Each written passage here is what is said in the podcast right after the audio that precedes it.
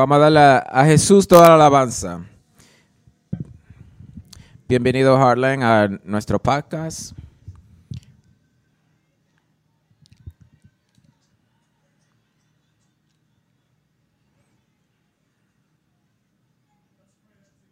Vamos a orar todos juntos. Vamos a hacerlo nuestra oración.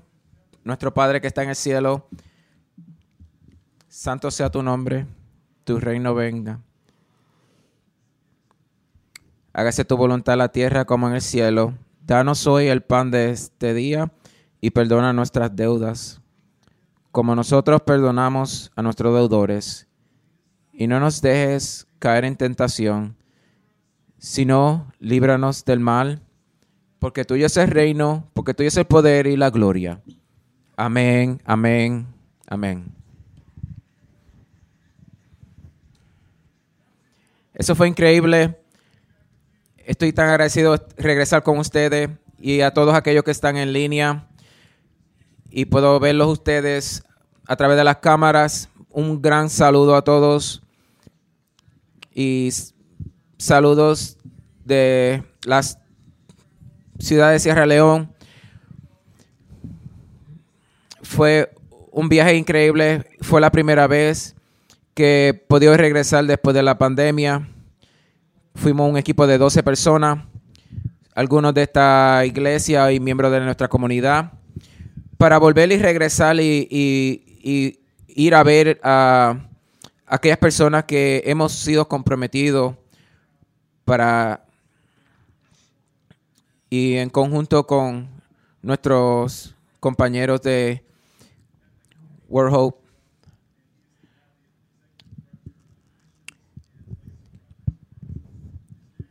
y fuimos con el hijo de Tom Sr., que fue uno que dedicó su vida para,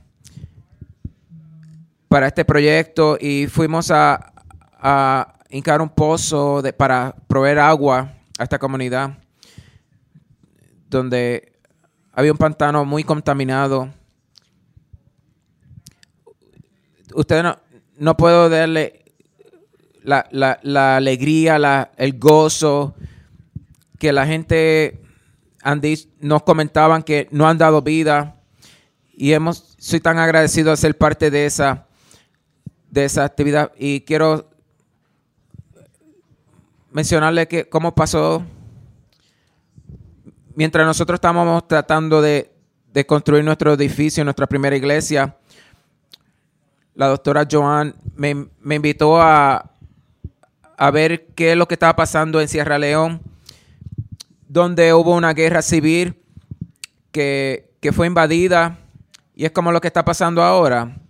una persona que dice que tiene más poder, más, más armas, y voy a coger lo que tú quieres. Y el conflicto en aquel entonces era para, para coger los diamantes, pero cuando los diamantes se acabaron, la guerra paró y la gente estuvieron tratando de reconstruir su vida de, dentro de la devastación. Pero Sierra León fue la última nación en, la lista de naciones pobres para las Naciones Unidas porque no tiene las necesidades esenciales para, vivir. Y ella me... Yo he participado en, el, en naciones desarrolladas. Nosotros tenemos nuestros propios eh, nuestras propias batallas, pero ver la devastación de este pueblo y, ellos estaban tratando de hincar un pozo para el agua y, y, el equipo se rompió. Y era la cantidad que nosotros teníamos ahorrada para nuestro edificio. Y yo pensé que Dios me estaba llamando para ofrecerle la ayuda que necesitaban. Porque nosotros, nosotros necesitamos un milagro, pero nosotros fuimos, podemos hacer un milagro. Y nosotros cogimos todo lo que teníamos, porque creo que Dios no, no ha mantenido a flote. Creo que Dios ha sido bueno con nosotros.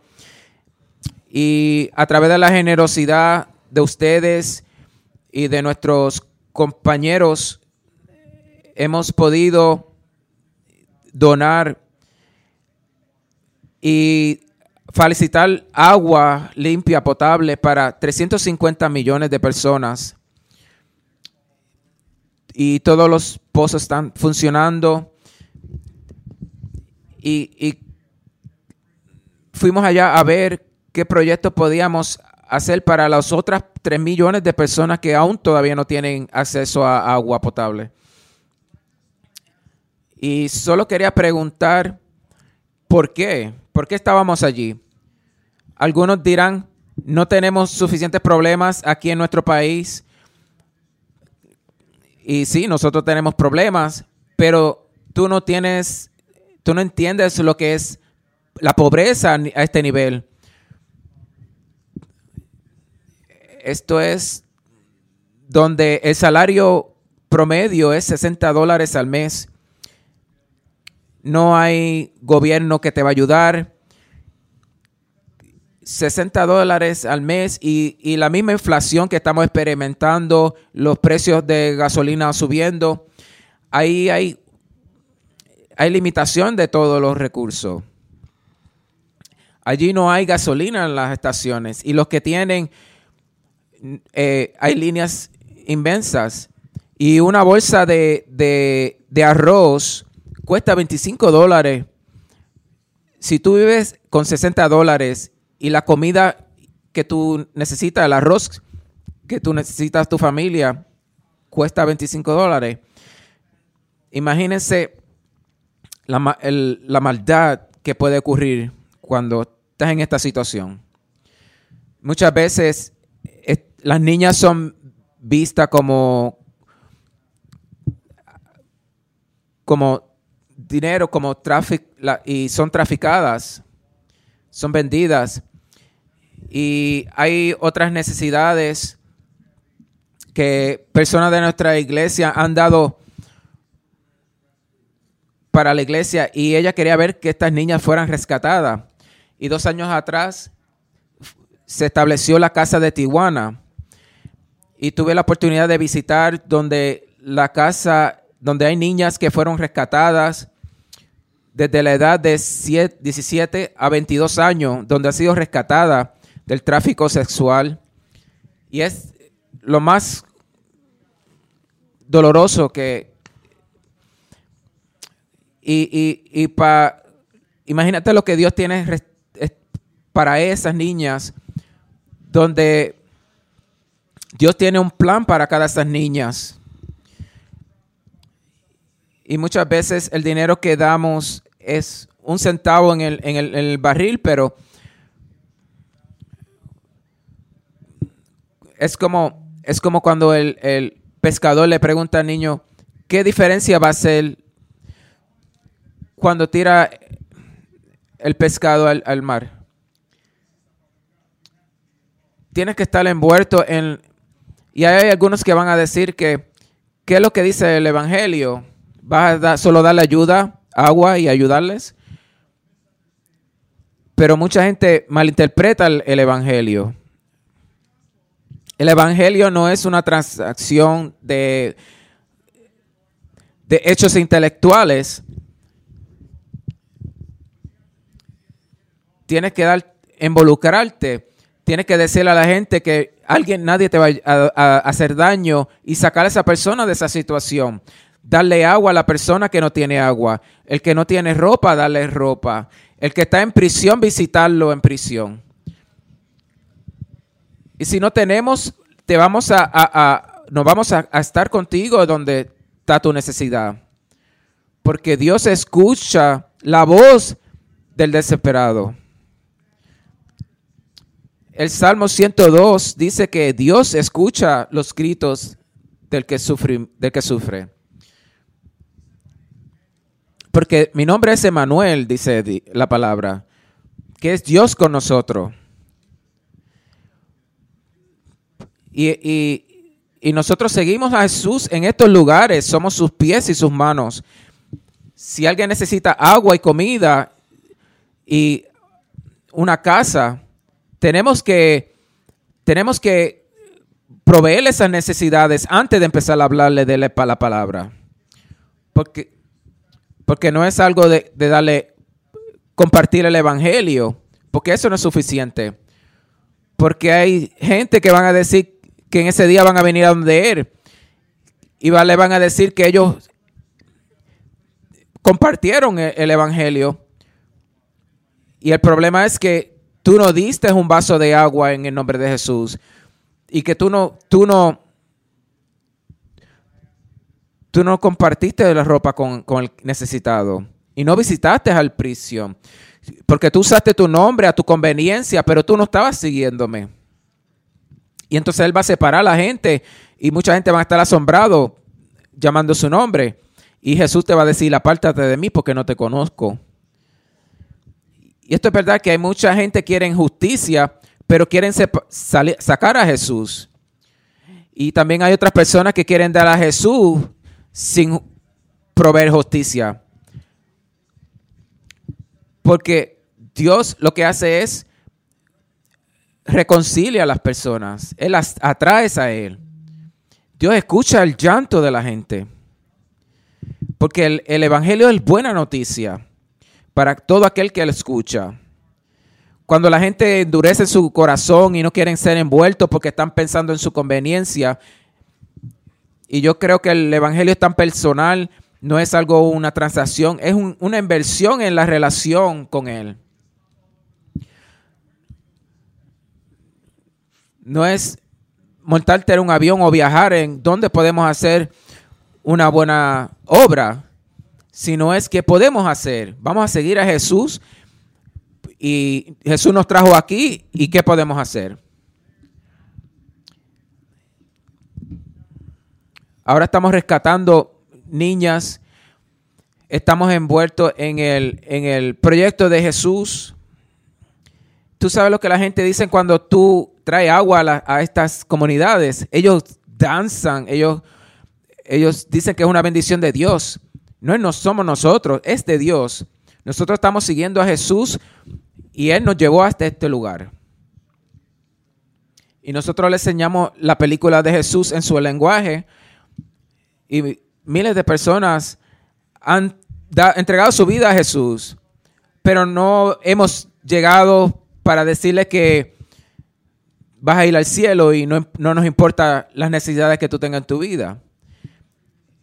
Y mira, déjame enseñarle lo que dice en Zacarías, pero yo quería darle unos versículos a ustedes para que entiendan por qué nosotros nos vamos a Sierra León para... Yo he estado ahí dos mi- diez, mi- diez veces, pero cada vez que voy me cambia mi corazón, me aclara todo a la visión y me humilla y me, y me hace leer estos versículos con lente diferente. La palabra del Señor vino de nuevo a Zacarías, la advirtió. Así dice el Señor Todopoderoso. Juzgue con verdadera justicia, muestren amor y compasión los unos para los otros. No oprima a las viudas, ni a los huérfanos, ni a los extranjeros, sino a los pobres. No maquinen el mal en su corazón los unos contra los otros. Muchas cosas, lo que, lo que tiene esta gente común es que no tienen alguien que, que luchen por ellos. Y esto es lo que sigue, el, dice la palabra. Pero ellos se negaron a hacer caso. Desafiantes volvieron, al, volvieron la espalda y se taparon los oídos para no oír las instrucciones ni las palabras que por medio de los antiguos profetas del Señor Todopoderoso había enviado con su espíritu. Endurecieron su corazón como el diamante, por lo tanto el Señor Todopoderoso se llenó de ira. Mira lo que dice Jesús y su misión. Su primera vez que predica y ustedes quieren saber qué estoy haciendo. Mira lo que dice. El Espíritu del Señor está sobre mí por cuanto me ha ungido para anunciar buenas nuevas a los pobres. Me ha enviado a proclamar libertad a los cautivos y dar vista a los ciegos, a poner en libertad a los oprimidos, a, pregonar al año del favor del Señor.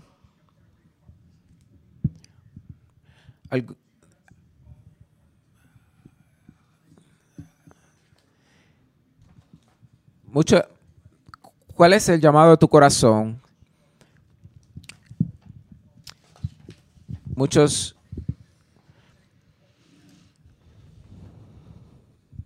nosotros vamos a coger lo que tenemos y dártelo a ti porque eso es lo que Dios te vamos a ayudar donde tú estás.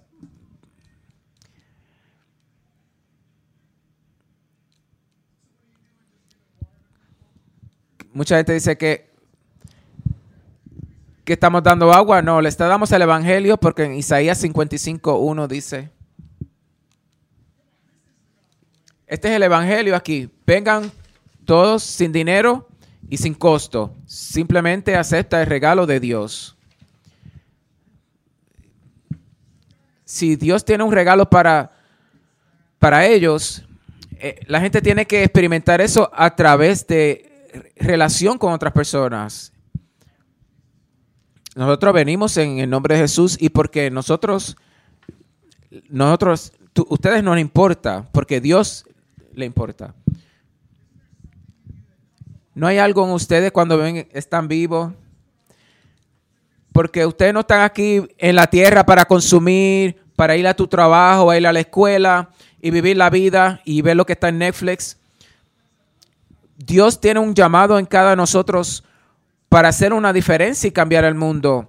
Y si tú no has conocido el gozo, tienes que unirte con un equipo de, de personas. No es porque tú lo puedas hacer solo, pero si tú unes, coges tu llamado y lo pones con otro llamado, el llamado de otra persona, vas a ser parte de, la gente santa de Dios. Para eso fue que Dios te creó. Si tú sales de esta iglesia con esto, que encuentres tu, con tu propósito, va a ser una diferencia en otra persona. Muchos de ustedes están viviendo por ustedes mismos, que se sienten satisfechos, pero ustedes no han vivido hasta que usted des parte de su vida para hacer diferencia en otra vida. Si tú no sabes nada de esto, si no conoces la Biblia, pero tú sabes esa oración, tú conoces el, el corazón de Dios. Yo pienso que más que una oración, Dios, Jesús le dio a sus discípulos un pequeño para memorizarse el secreto de todo. Y en frases sencillas y te las memorizas y las piensas y las piensas, las memorizas y la, la ora en tu corazón. Esto es todo el Evangelio. Mira lo que le he estado enseñando a ustedes. El antídoto para tu inseguridad, nuestro Padre. Y la fuente de inspiración es que Él está en el cielo, que la vida no es solo ahora eh, de que Dios, ¿qué es lo que Dios tiene? Hablamos sobre el cielo, hablamos sobre el significado del balance, donde el nombre de Él revela su carácter y ves que balanceado está Él y es tan glorioso y, y, maravilloso de cómo Dios es tan balanceado y cómo nosotros debemos ser balanceados. No en, en, en, cada extremo, sino expresar el corazón de Dios.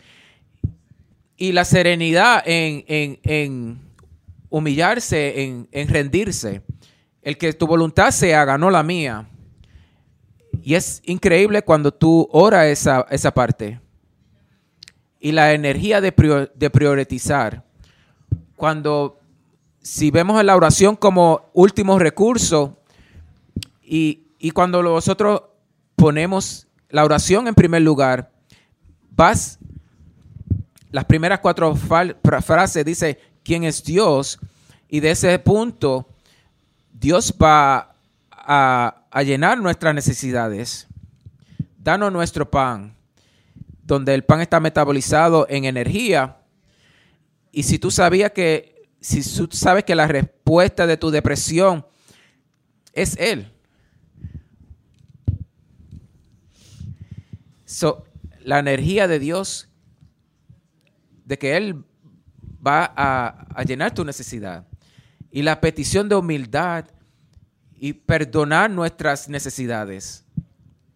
Y esto trata de nuestra relación con Dios, nuestra relación con otros, donde paramos y paramos para ver las, las banderas rojas donde Jesús viene y Él comenta en nuestras necesidades.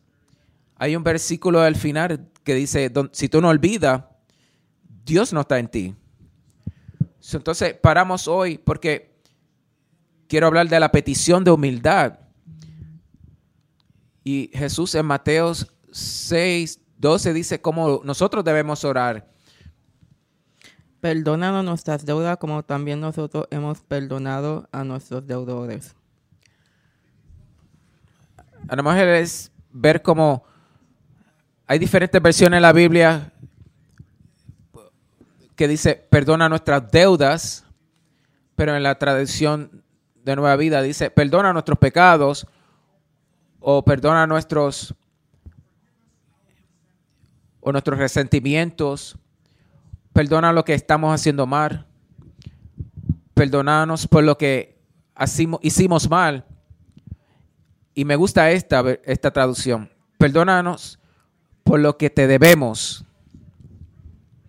Porque muchas veces la gente lee en el Padre Nuestro como un, como un robot y muchos piensan que nosotros no debemos nada a Dios. ¿Cuál fue la última vez que tú pensaste que debías algo a Dios? Y yo creo que no hay mucha gente que piensa de esta forma, porque mucha gente se siente muy satisfecho y que estamos y que están bien y que somos buenas personas y que yo no soy como aquella persona. Y hay muchas comparaciones que hacemos. Yo no soy como aquellas personas, pero yo no pienso que le debo nada a Dios porque yo soy una persona buena. Pero si oramos esta oración correctamente, perdona nuestras deudas, a lo mejor deberíamos hacerlo como una pregunta, si estamos humildemente pidiendo que nos perdone nuestras deudas. ¿Cuándo fue la última vez que oraste estas pequeñas frases? Dios perdona por el pequeño error que he cometido. O podemos preguntar Estoy viniendo ante el Padre humildemente, sintiéndome sin deuda ante Él. Porque sé que no voy a poder pagarte todo el pecado que he cometido. Y yo reconozco que esto es difícil para muchos de ustedes. Y, primero que nada, no nos gusta la palabra pecada porque esto es una palabra anticuada, antigua. Digan esta frase. Todos hemos, todos han pecado. Y esta es la verdad. Todos, todos, todos han pecado. no solo uno es recto ante Dios, porque todos hemos hecho algo. Hay, hay los pecados que tú y yo hemos pecado, que sabemos que estaba mal y lo hicimos como quiera. Ven, yo no soy el único. Tú sabías que estabas mal, sabías que no lo debías hecho, que no sabías que no tenías que estar con esa gente, pero lo hiciste como quiera. Y entonces hay el pecado de omisión, que, es, que no es lo que hice mal, pero es lo bueno que hubiera hecho, pero no lo hice. Yo no estoy diciendo nada. Estoy, hubiera podido haber dicho, hubiera podido haber dicho antes algo que para no perder una amistad no dijiste lo que tenías que decir. Es lo que pudiste haber dado, lo que pudiste haber hecho, como la persona que estaba sangrando eh, al lado de la orilla de la carretera, que estaba desangrándose, y yo caminé, lo pude haber ayudado, pero como yo no causé su pena, eso es un pecado de omisión. Pero también está el pecado de ignorancia. Es como tú no sabes lo que no sabes y, y a veces tenemos puntos ciegos donde tenemos la humildad de decir, yo no veo todo, pero tenemos la humildad, la humildad de decir que hay cosas que podía haber hecho o actitudes que, que podía haber, que tengo, que no ten, que a lo mejor no, no me corresponden, pero hay gente que dicen que están correctas todo el tiempo, que yo no tengo puntos ciegos. Todo, tú tienes puntos ciegos y si tú no tienes un amigo que te diga que tú tienes puntos ciegos, tú necesitas amigos verdaderos. No es que tú eres una persona mala, yo no soy una persona que he comido un, crimen o matado a alguien, pero tú puedes ver gente que dan la lista, ay, que yo no he hecho esto y esto y lo otro, y a lo mejor le he hecho algo de esto, pero alguien hace algo. Esto es los tres pecados del día. Porque muchos de ustedes pueden pensar que son tan santos que solo hacen tres pecados al día. Yo, yo hago como 50, pero algunos de ustedes son tan santos que hacen, cometen más que tres pecados al día, que siempre está haciendo bien. Pero siempre hay esos tres pecados que tú no conoces.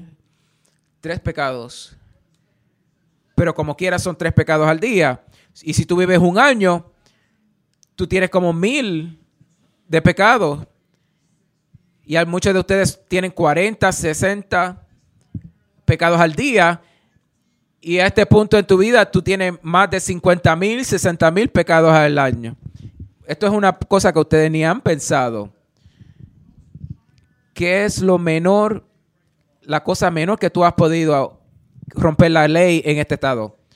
No, un, un boleta, no cambiaste la luz en, la luz al frente de tu poste y la asociación. Recibiste esa carta de la asociación, un, un, ticket de, parking, 12 pesos de, de parking. Si tú tienes uno de esos que tú no pagaste, está bien, pero 2, 10, 50 mil tickets. ¿Tú sabes lo que pasaría si tu pastor si la policía lo para y descubren que 50 mil tickets de parking no están pagados, lo primero que me va a pasar es que me van a cerrar. Y tú no vas a escuchar, tú sabes que el pastor lo arrestaron porque no pagó los tickets, está en prisión. Primero, segundo, no voy a poder repagar.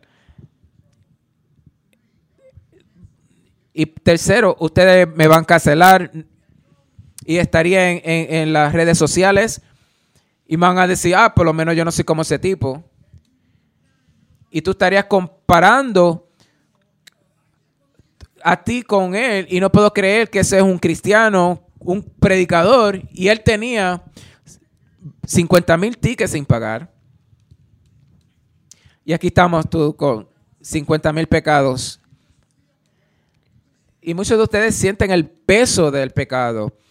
Y hay mucha gente que que tienen estos sentimientos de Dios porque ellos tienen el peso de todos estos pecados. Porque si tú tienes 50 mil cosas que tú estás escondiendo, que tú no estás hablando, va a crear una distancia entre tú y Dios. Vas a sentir que hay algo mal, pero siempre estás ocupado, estás distraído, estás ocupado lidiando con tu culpa. Pero tú tienes esta cosa que está guindando sobre tu cabeza.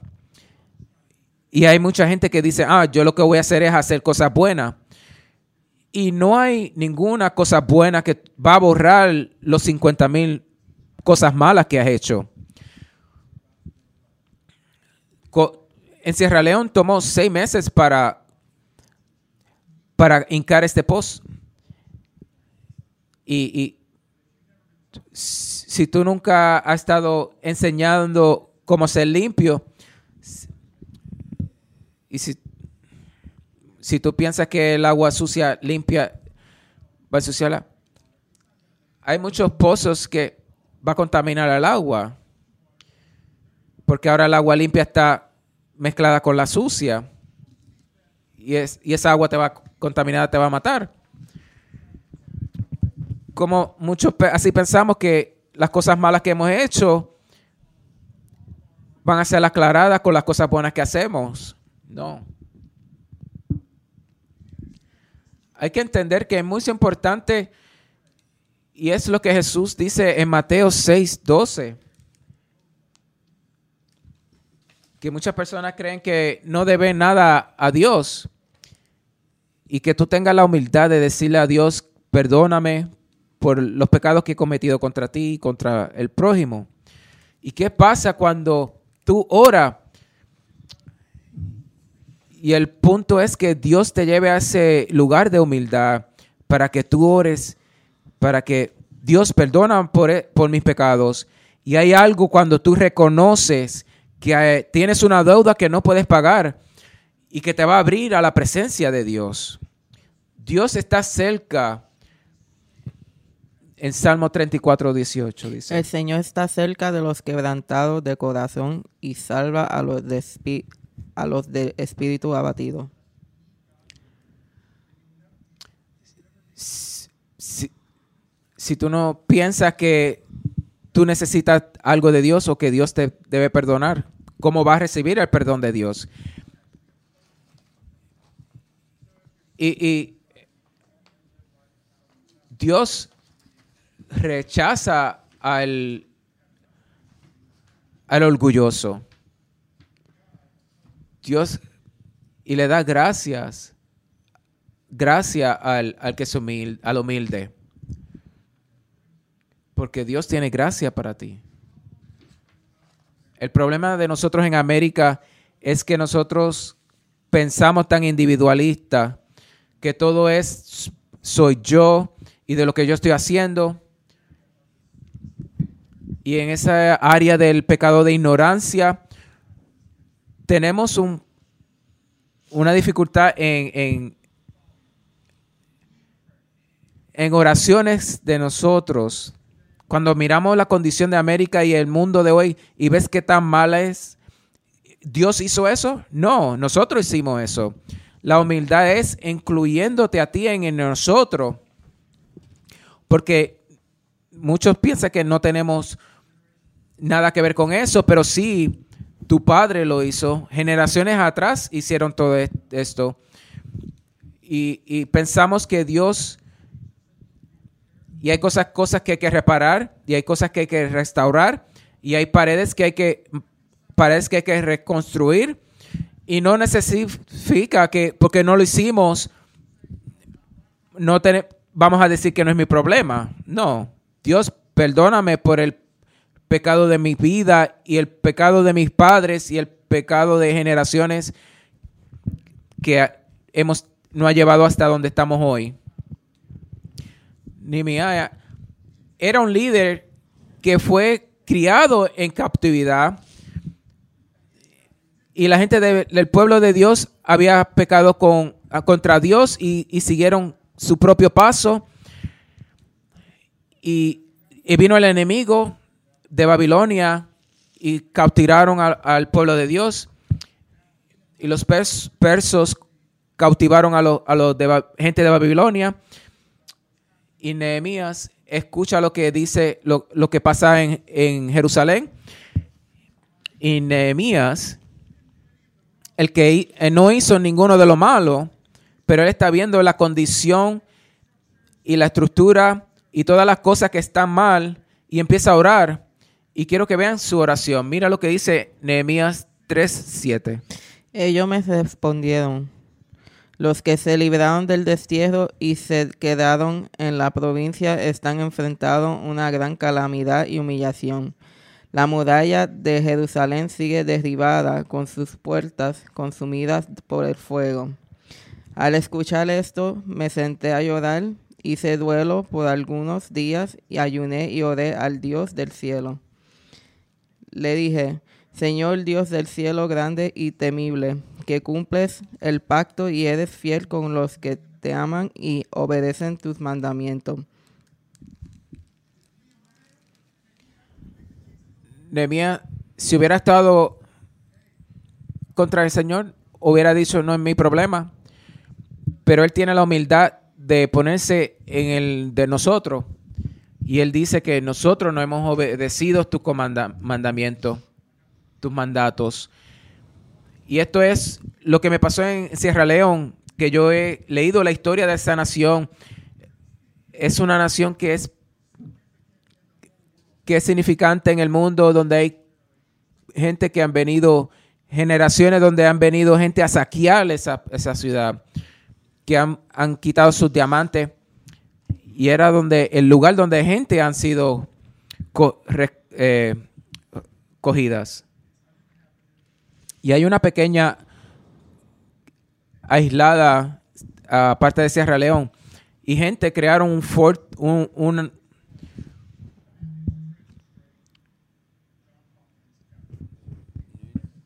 John Hawkins, él llegó a esta isla y él empezó a, a coger africanos y cuando ellos se realizan de la ganancia que puede de vender vendiendo gente en este desarrollo de, de- este mundo nuevo viene un hombre de- el- el- crea esta compañía donde esto fue una inversi- inversión de la, de la corona de Inglaterra y crearon esta compañía para específicamente para captivar gentes. Y Bones Island tiene ese lugar donde empezó el intercambio de esclavos. Y nosotros fuimos a esta isla para ver las ruinas. Una cosa es escuchar las historias, pero otra cosa es ver la estructura, cómo, se cómo todo esto fue planificado y cómo estos actos de maldad fue llevado a cabo.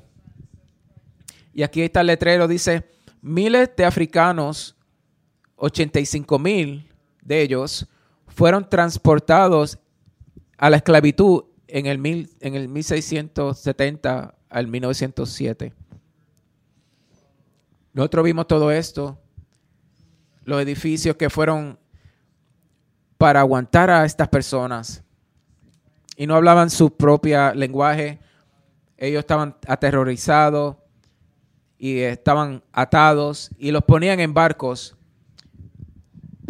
Usted tiene que entender que el, terror de esclavitud no es estar encarcelado, es la separación que pasa de familias que padres han sido separados de sus hijos y, y, pa- y padres separados de sus esposas y el, y el temor de que no vas a ver a esa familia de nuevo y qué va a pasar con ellos. En el viaje hubo Dennis es el que el director de nuestro servicio en línea. Él tiene una compañía de video y Chris también vino con nosotros y él vino a documentar el viaje. Y lo más significado de esto fue que, que escuché que Chris había hecho su, su um, verificó sus orígenes y él dice que su él tuvo gente en, Sierra León y él podemos estar seguros de que hubo una, un familiar un rel- de, de Chris que pudo haber estado en esta isla. Y aquí otra, esta otra foto donde ellos están parados, donde, el, donde quedaba la, la piedra donde la gente subían a los barcos. Y ellos cogieron un paso mirando para atrás. Y eso es lo que muchos de sus familiares podían haber hecho. Que estoy dejando mi, todo lo que conocía en el pasado. Y es tan... Eh, yo tuve que pensar y, y, me pregunté qué todo esto significa. Y si tú no oras mucho, quiero decirte que, que ores para que me enseñes qué es lo que tú quieres ver, qué es lo que tú ves. También hay otra isla que se llama Tazo, que es la descendencia de la gente que vivía en esas islas pequeñas. Cuando los, la gente de Inglaterra vinieron, ellos dijeron, no nos, no nos cautives, vamos a trabajar para usted, ayudan, le ayudamos a, pescar, a cazar, pero no nos lleves cautivos de, por esclavitud.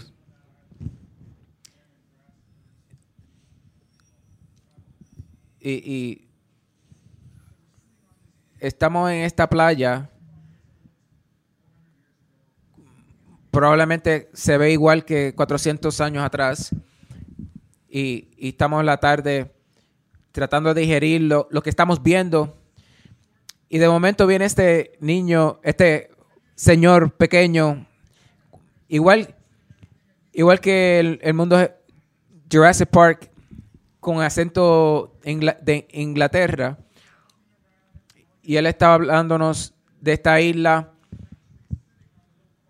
y nosotros estamos sentados en, en la parte donde él estaba construyendo, y nosotros le preguntamos qué él hace aquí, y le dice, aquí hay gente que si no hay nada, si eres una niña a los 12, 13 años, estás embarazada y la gente, si eres un varón, lo único que tienes que hacer es, pescar.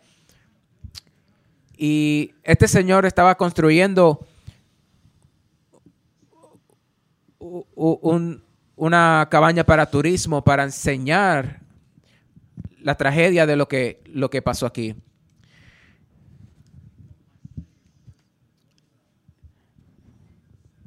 Y cuando pasó lo de George Floyd, mucha gente derrumbaron la, estatua de, de la estatua del hombre que estaba cargado de Bones Island. Y la gente del pueblo dijo que no querían ser parte de esto y bajaron la estatua y la echaron al mar. Porque él estaba tan bochornado de la del legado de su gente que dejaron en esta, en esta isla. Y él quería hacer la diferencia de contar esta historia. Y yo no sé si ese hombre es cristiano, pero yo te puedo decir que su respuesta complace al corazón de Dios. Porque es el corazón de que alguien de... Es como en la oración de Nehemías, es instintivamente sale de su corazón. Como Dios hemos pecado, nosotros, nuestros padres y la gente antes de nosotros, y le ofrece su vida para hacer la diferencia. Y le felicito al Peter Nelson. Y aquí está la pregunta, si estoy humildemente abierto a mi Padre para que rompa mi corazón como el corazón de él está roto. Padre, perdona mis pecados, pero si no reconozco que tengo una deuda, ¿cómo me va a perdonar? Usted no entiende la humildad que causa esta oración. Y le voy a ir más a profundo. La estrategia de Satanás es separar, es separar a la gente de, Dios y separar a la gente de cada uno. De, y separar gente de, de la gente y, y, secuestrar gente para esclavitud o separar gente a través de, del odio del divorcio, de, de no perder. El, Satanás no ha cambiado su estrategia. Y la solución de Dios es reconciliación. Reconciliación donde la gente hoy reconocen, Señor, donde estamos ahora no es donde tú quieres que estemos. Perdóname por la deuda que te debo y utilízame para poder perdonar a toda persona, porque tú has perdonado tanto en mí. Ayúdame a rescatar a otra persona para crear un puente, para hacer la diferencia en otra persona. Ayúdame a hacer los pies y las manos para cambiar el mundo, para hacer la diferencia. Esa es la solución de Dios. Y tú puedes ser parte de, esto o puedes decir que no.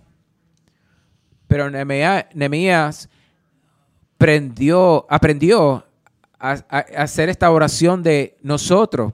Y él aprendió de esto de su pastor. Él tenía un pastor que se llama Estra, donde él empezó a levantar la gente de Dios y donde hay que hacer lo correcto. Y en segunda de Corintias eh, 7:14 dice, si mi pueblo que lleva mi nombre se humilla y ora y me busca y abandona su mala conducta, yo lo escucharé desde el cielo, perdonaré su pecado y restauraré su tierra. Oh Dios, somos parte de, de nosotros. Y ellos reconocen que son parte del problema. Hay cosas que hemos hecho que no hemos hecho. Hay cosas que, que debíamos hacer y no dijimos somos ignorantes porque hay cosas en el mundo que nos que está tan roto. No, no es tu culpa, Dios, es nosotros. Y vamos a orar y vamos a, a buscar tu cara. Y vamos a, a buscar. Y cuando, cuando eh, Dios escucha el, el llanto del, el, él lo va a escuchar, Él lo va a perdonar, Él lo va a sanar, Él lo va a hacer y te va a hacer parte de eso. El corazón de Dios no es para mantenerte atado, enjuzgado. Él quiere que tú seas parte. ¿Has considerado el costo de la deuda de que Dios te ha perdonado? Mira lo que Dios ha hecho para ti. Mira lo que Dios dice, que no quiere juzgarte. Dios coge paga la culpa en su propio hijo. Mira lo que dice. Mira cómo Dios perdona gratismente. Mira lo que dice en Romanos 3, 23, 24. Alguien tiene que... No hay nada gratis en este mundo, sí. Eso es verdad. Jesús pagó por tu deuda porque todo el mundo hemos pecado y Dios en su gracia libremente nos hace libre. Y Él hizo esto a través de Cristo Jesús. No fue gratis, pero se te da a ti gratis. Y segundamente, Dios olvida instantáneamente. Él no tiene rencor, Él no te da el tratamiento de silencio. Él no hace eso. Él dice, deja que el malvado decida de que vive su vida de su forma y que siga pensando que es eh, lo correcto.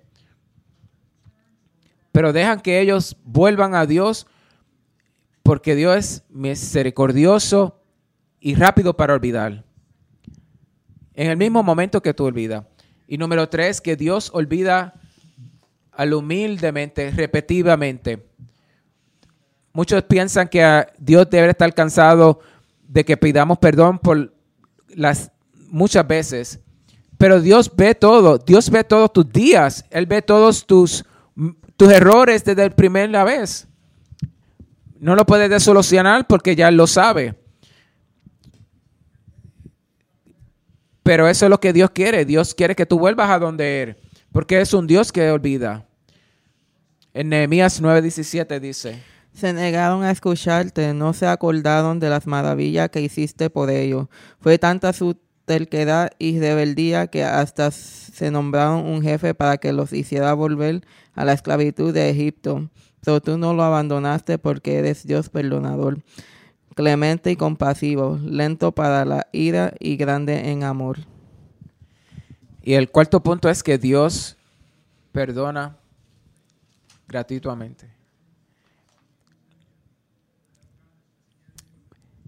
Muchos de nosotros pensamos que Dios nos está castigando por las cosas que hemos hecho. Y eso es el enemigo que quiere separarte de Dios. Y Dios te perdona completamente. Él nos olvida todos los, todos los pecados. Y era dicho, y hará borrado todos los mandamientos que hemos rotos. Y Él nos mantiene lista de todo eso. Antes de recibir esta circuncisión, ustedes estaban muertos en su pecado. Sin embargo, Dios nos dio vida en unión con Cristo al perdonarnos todos los pecados y anular la deuda que teníamos pendiente por los requisitos de la ley. Él anuló esa deuda que nos, que nos era adversa, clavándola en la cruz. Muchas de las cruces que nosotros nos criamos no tiene a Jesucristo en la cruz. Y es bueno porque significa que, que Jesús resucitó, que no está en la cruz, que puede tener una relación con Él. Y es una cosa de ver una cruz vacía pero también podemos aprender de nuestros hermanos católicos que han, aprendido a ver la cruz como el costo de nuestro perdón. Y muchas veces que, que venimos es que Él no ha dado tanto. Hay algo donde Él me recuerda el caminar en humildad, porque nosotros no merecemos nada. Y Dios nos ha dado todo y el costo fue tan grande. Él, sangró, él murió, él, él lo maltrataron. Muchos de ustedes que no entienden la palabra crucificación deberían buscarla. Es la forma más dolorosa y la, pena de muerte más cruel que ha visto. Y, y le, déjame enseñarle un versículo más. Segundo de Corintios 5, 21. Al que no cometió pecado alguno, por nosotros Dios lo trató como pecador, para que en él recibiéramos la justicia de Dios. Él cogió todos los pecados, toda la culpa, y él lo puso todo encima de él y él murió por nuestro por nosotros para que nosotros seamos rectos ante Dios. Y si eso no te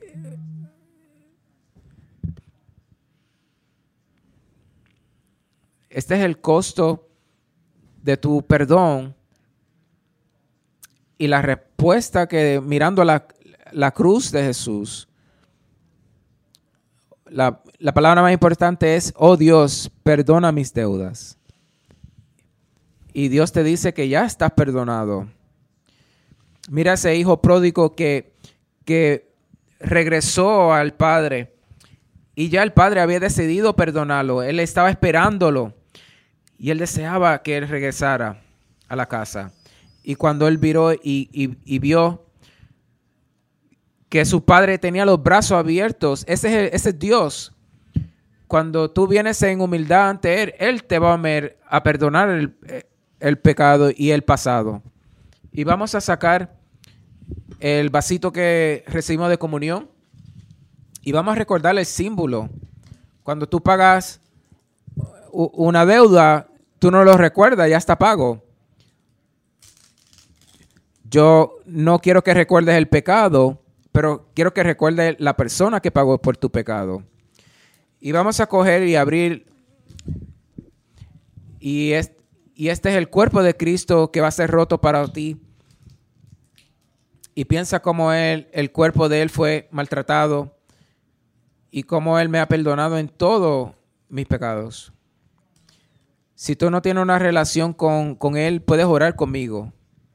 Dios te necesito. Dios perdóname. Perdóname por todos mis pecados contra ti y humildemente te pido que me perdones por comemos el pan juntos.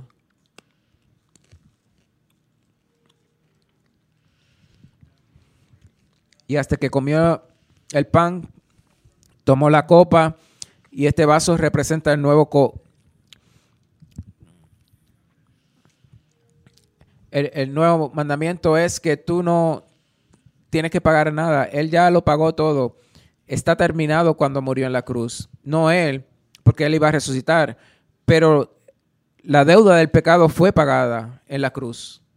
Dios te doy gracias por el regalo de Jesús, por su sangre, que no solamente perdona mis pecados, pero que me da vida. Gracias por la resurrección, porque Él sana lo que está dañado y tú me utilizas como parte de, de tu familia. Gracias por la sangre de Jesús y vamos a beberlo juntos.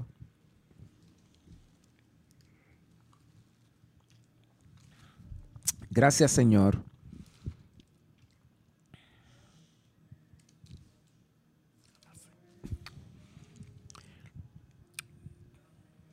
Que puede lavar mis pecados, que la sangre de Jesús, que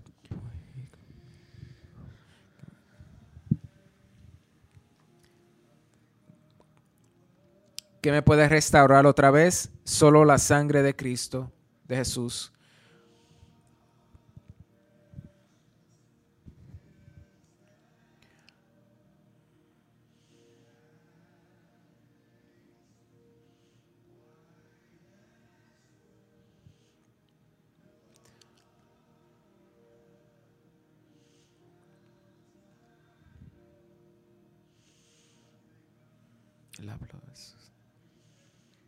Vamos a levantarnos y cantemos este coro todos juntos. Precioso. Gracias Jesús. Estamos tan agradecidos por ti, Señor. Y humildemente recibimos lo que tú has hecho.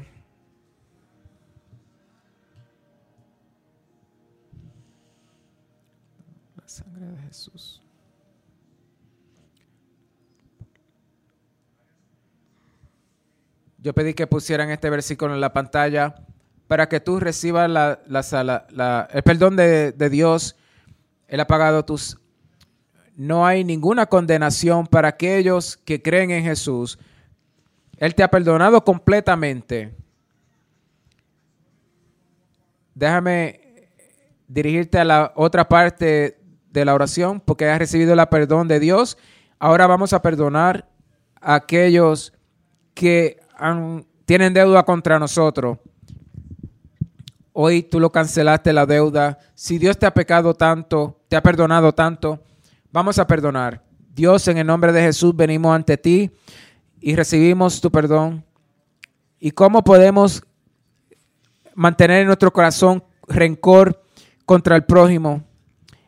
Y te pedimos que tú remueva de nosotros cualquier amargura, rencor, Dios, nosotros vamos a, pagar la deuda. Si tú, vamos a perdonar, voy a perdonar, voy a seguirte y oro para que tú hagas una, restauración y sanación para la persona que ha confiado en que tú lo has perdonado. Y oro para que tú sanes su dolor, restaures su vida y los libere del, día de ayer, del pasado. En el nombre de Jesús, amén.